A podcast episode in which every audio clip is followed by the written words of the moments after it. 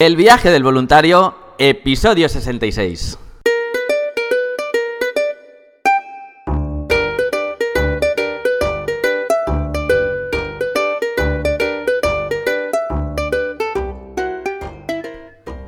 Hola, muy buenos días, bienvenidas y bienvenidos una semana más al podcast donde vamos a hablar sobre el turismo responsable, experiencias de voluntariado, los tipos de programa, diferentes países y todos los consejos necesarios para preparar tu viaje solidario. Hoy, episodio 66 del sábado 1 de febrero, en un mes lleno de inducciones. Y digo esto porque empiezan los preparativos. Nos vamos esta semana a realizar unas charlas por las provincias de Valencia. Empezaremos en Madrid este miércoles y luego el viernes en la Universidad de Navarra. Así que para quien necesite conocernos en directo, preguntarnos, vernos, eh, mirar en la web, porque vamos dejando los eventos en la misma página principal de la web. Y en este mes de febrero vamos a abrir la página del sorteo del voluntariado. ¿Os acordáis que os dije que íbamos a hacer un sorteo de un voluntariado en Panamá?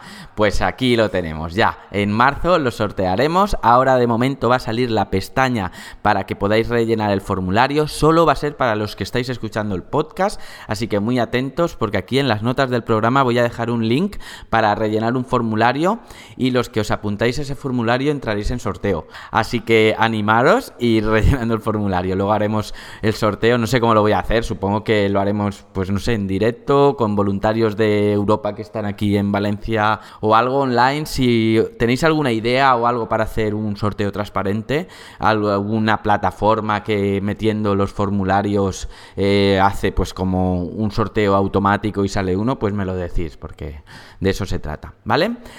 Y vamos ya con el episodio de esta semana, pero como siempre, www.adventurevolunteer.org, una ONG para realizar voluntariado internacional, prácticas universitarias, viajes éticos, viajes solidarios, 15 países ya, 45 programas, todos revisados en destino, así que animaros y nos vemos por los programas que ya empiezan las reservas.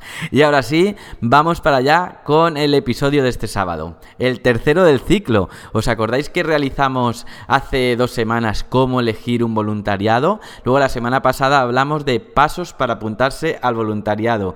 Bueno, pues este va a ser preparativos para el voluntariado. Ya te has apuntado, así que ahora los preparativos. Y la semana que viene, si todo va bien, haremos el de mi primer día del voluntariado, una vez que aterrizáis, ¿vale? Todos los podcasts los podéis escuchar desde la misma web de Adventure Volunteer en la sección podcast que está en testimonios, también para los de iPhone en Apple Podcast, también en iVoox y la manera más fácil que es la que usa la mayor parte de la gente que es Spotify.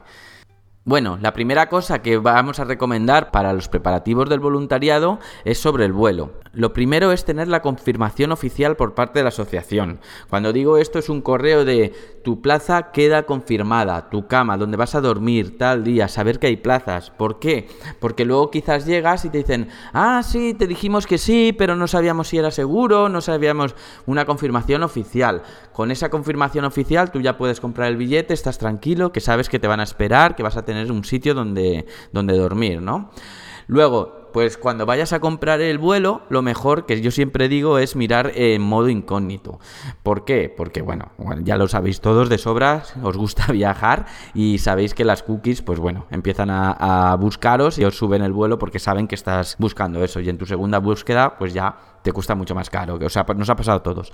Entonces, saber un poquito las compañías que vuelan directas, pues por ejemplo, si es a, voy a hablar de Panamá, ¿vale? Que es la que tengo muy presente, si es a Panamá, sabes que vuela KLM, Air France, Air Europa, también vuela Iberia, bueno, pues yo lo que hago en este caso es abrirme cuatro pestañas y pongo la misma fecha en esas cuatro pestañas. A lo mejor una solo vuela día sí día no, ¿no? Como en el caso de Europa. Bueno, pues ahí lo mueves un poquito, pero el caso es, tener la comparativa real. Pues por ejemplo, entre el 10 y el 12 de agosto salir y volver entre el 30 y el 31 de agosto. Pues entonces donde te salga más barato, pues ya sabes, ahí hay que ir. Luego también si queréis mirar en Skyscanner, un buscador que hace un poquito más combinaciones, súper bien. Lo único que os voy a decir que a veces salen unas combinaciones un poco más económicas, como a veces hasta 150 euros, porque pasas por Nueva York.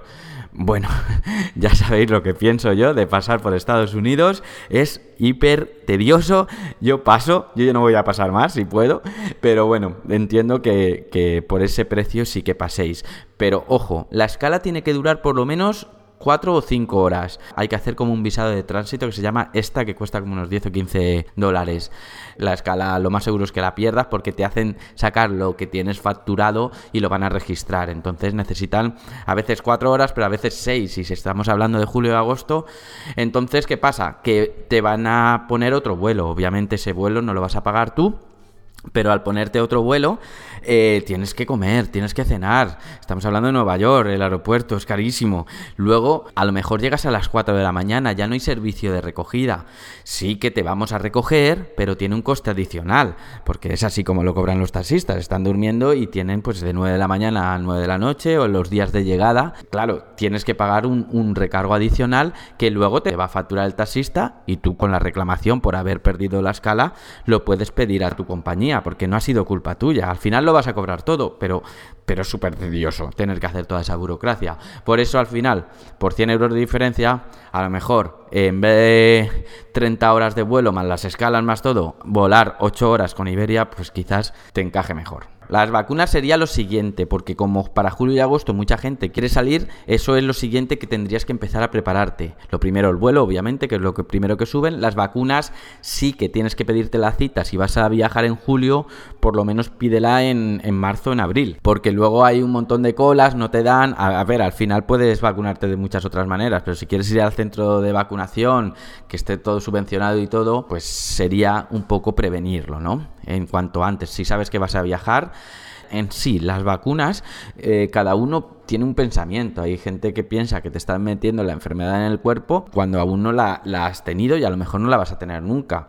Pero bueno, eh, en el caso de que sea obligada, como sería la fiebre amarilla para muchos lugares de África, eh, lo bueno que tiene, si tiene algo bueno, es que es para siempre. Te la pones una vez y sabes que es la única obligada que hay en el mundo. Las demás van a ser recomendadas.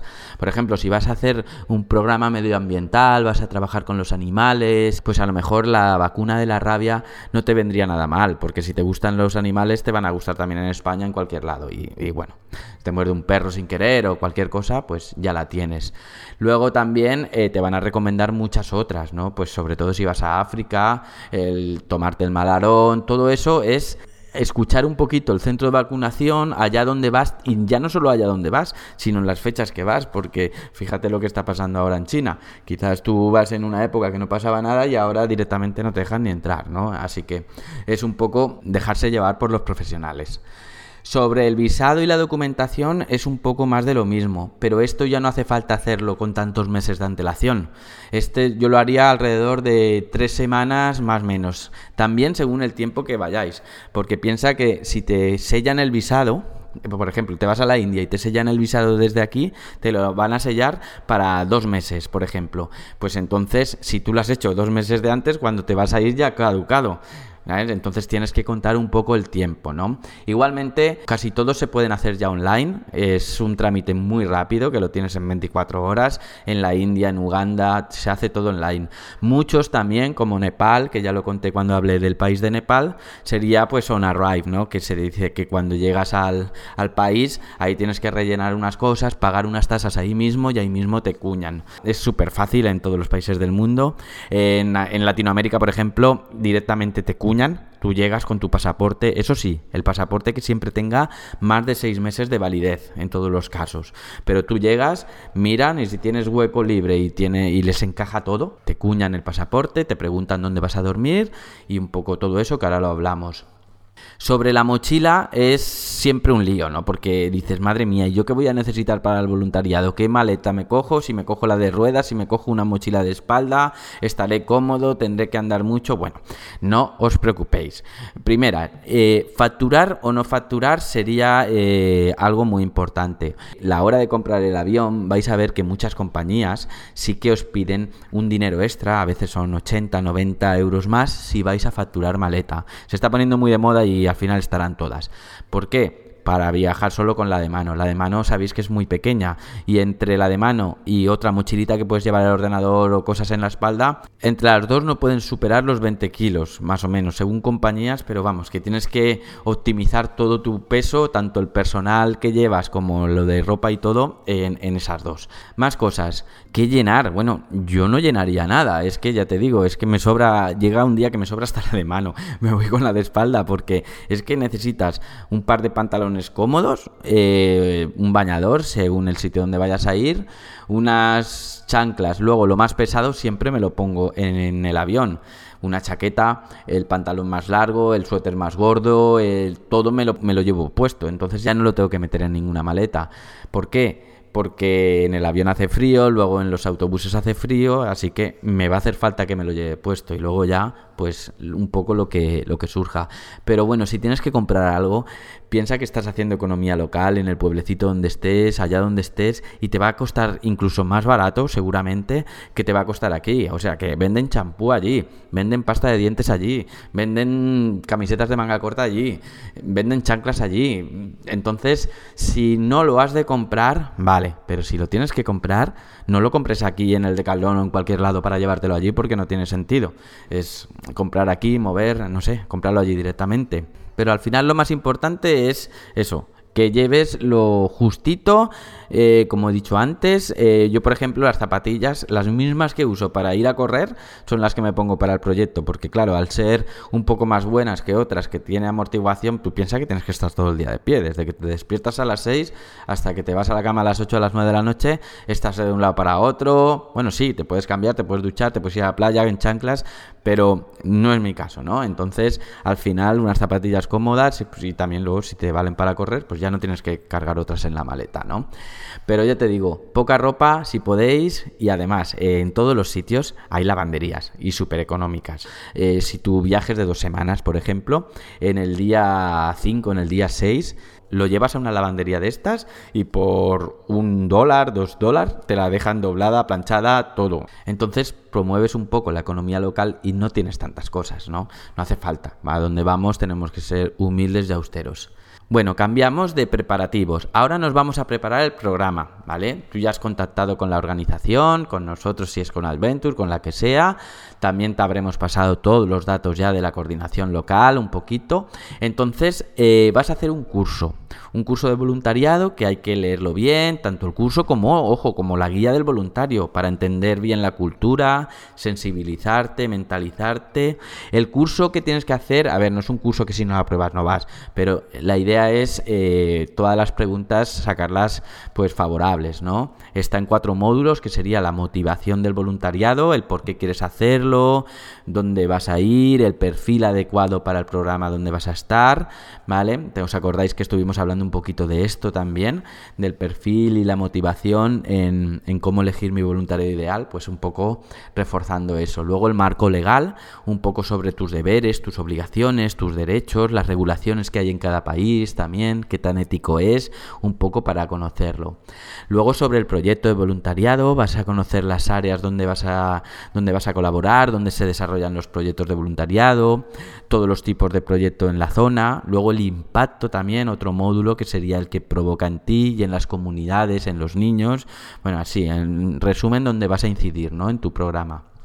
También te puedes preparar materiales específicos físicos. ¿Qué quiere decir físicos? Pues tiene que ser algo que, imagínate que vas a hacer una obra de teatro y tienes unas marionetas aquí, pues eso sí que te lo vas a tener que llevar, a no ser que dentro de tu taller esté la construcción de las propias marionetas, que no estaría de más, ¿vale? Pero a lo mejor también eh, vas a impartir alguna habilidad que tengas. O cuando digo esto quiero decir que tú ya tienes un programa, pero dentro del programa predefinido que vas de apoyo al personal local, a los coordinadores que están de larga estancia, aparte de eso, si tienes unas habilidades, queremos que las, que las desarrolles y queremos que las saques, ¿no? Que de eso se trata. O sea, de apoyo podemos estar todos, pero potenciar algunas habilidades, como acabo de decir, que pues yo que sé, que sabes teatro, sabes hacer algo, pues sería súper bueno, ¿no? O por ejemplo, quieres impartir algo donde no hace falta eh, tener nada físico, que podrían ser apuntes tipo Drive o tipo Pen.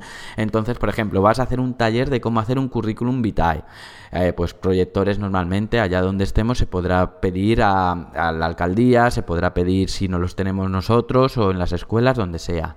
Eh, todo eso se va a organizar con antelación. O a lo mejor vas a hacer, dices, voy a ir cuatro semanas y me gusta mucho el deporte, pues voy a hacer un torneo de fútbol con los chicos de ahí. Pues entonces cualquier habilidad que quieras desarrollar, según tu tiempo y tu programa, claro, pues ahí te pones en contacto con nosotros, con la organización local y vemos, pues, por ejemplo, si es lo de los chicos, pues, pues sí, ahí, allí hay niños, sí que va a ser posible o no. Entonces todo eso lo mejor es eh, prepararlo, ¿no? Que es lo que se trata de este episodio, prepararse para este voluntariado. ¿Qué más? Vas a querer hacer excursiones, ¿verdad? Pues entonces, importante, eh, leer foros de, mochileros, de los que realmente ya se conocen todos los puntos interesantes del país para tener esos trucos de hacer la excursión por tu cuenta. La mayoría de las excursiones, haceros una idea, que se pueden hacer por tu cuenta, pero todas las excursiones se pueden hacer organizadas. Ahí está la diferencia de precio. Por ejemplo, en Uganda yo me acuerdo que fui que uno de los primeros en ir en su día y para realizar un safari ético en el Queen Elizabeth lo investigamos Mila y yo,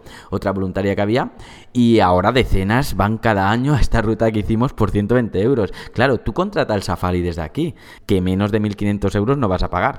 Luego también es bueno que visualices y lo prepares en casa antes de ir pero no compres nada. Por ejemplo, si tienes que comprar alguna entrada, que solo sea la del Machu Picchu, y si vas los meses de julio y agosto, pero es mejor que, hables con la organización, por si va más gente, porque a lo mejor te compras tú el ticket de la entrada y luego otros compañeros eh, no van a ir y se van todos a otro punto de Perú o, eh, cualquier otro sitio. Te compras una entrada para ver, yo qué sé, eh, para ir a San Blas o algo, y luego cuando llegas dices, no, yo ya tengo mi entrada porque soy previsor, pero todos tus compañeros justo van a ir al mismo sitio que tú, pero la siguiente semana. Y esa semana que tú vas a ir ahí, van a otro sitio también muy chulo. Y ahora tú, como ya lo has pagado, ya tienes que ir, sí o sí, ¿no? Entonces, yo ahí recomiendo mucho dejarse llevar y hay cosas que sí que hay que preparar y hay cosas que no hay que ser tan previsor. Así que voluntarias, voluntarios, por esta semana ya finalizamos. El próximo sábado os espero con otro episodio de trucos y consejos. Sería el primer día de mi voluntariado, muy interesante también. Así que muchas gracias a todos por seguir ahí, por escuchar los podcasts, por venir a los proyectos. Y si os ha gustado el programa, me podéis poner un me gusta o comentarios en Ivos, el corazón verde en Spotify o en Apple Podcast. Recordar también que si alguien quiere venir aquí al podcast y contar su experiencia o hablar de cualquier tema en concreto, por mí encantadísimo, me lo decís, me escribís o en www barra consultas y recordar también que quien quiera entrar en el sorteo del voluntariado gratis a Panamá, pues ya sabéis, registraros en el formulario. Así que ahora sí, me despido de todos, os deseo un feliz sábado, un bonito domingo y hasta la próxima semana.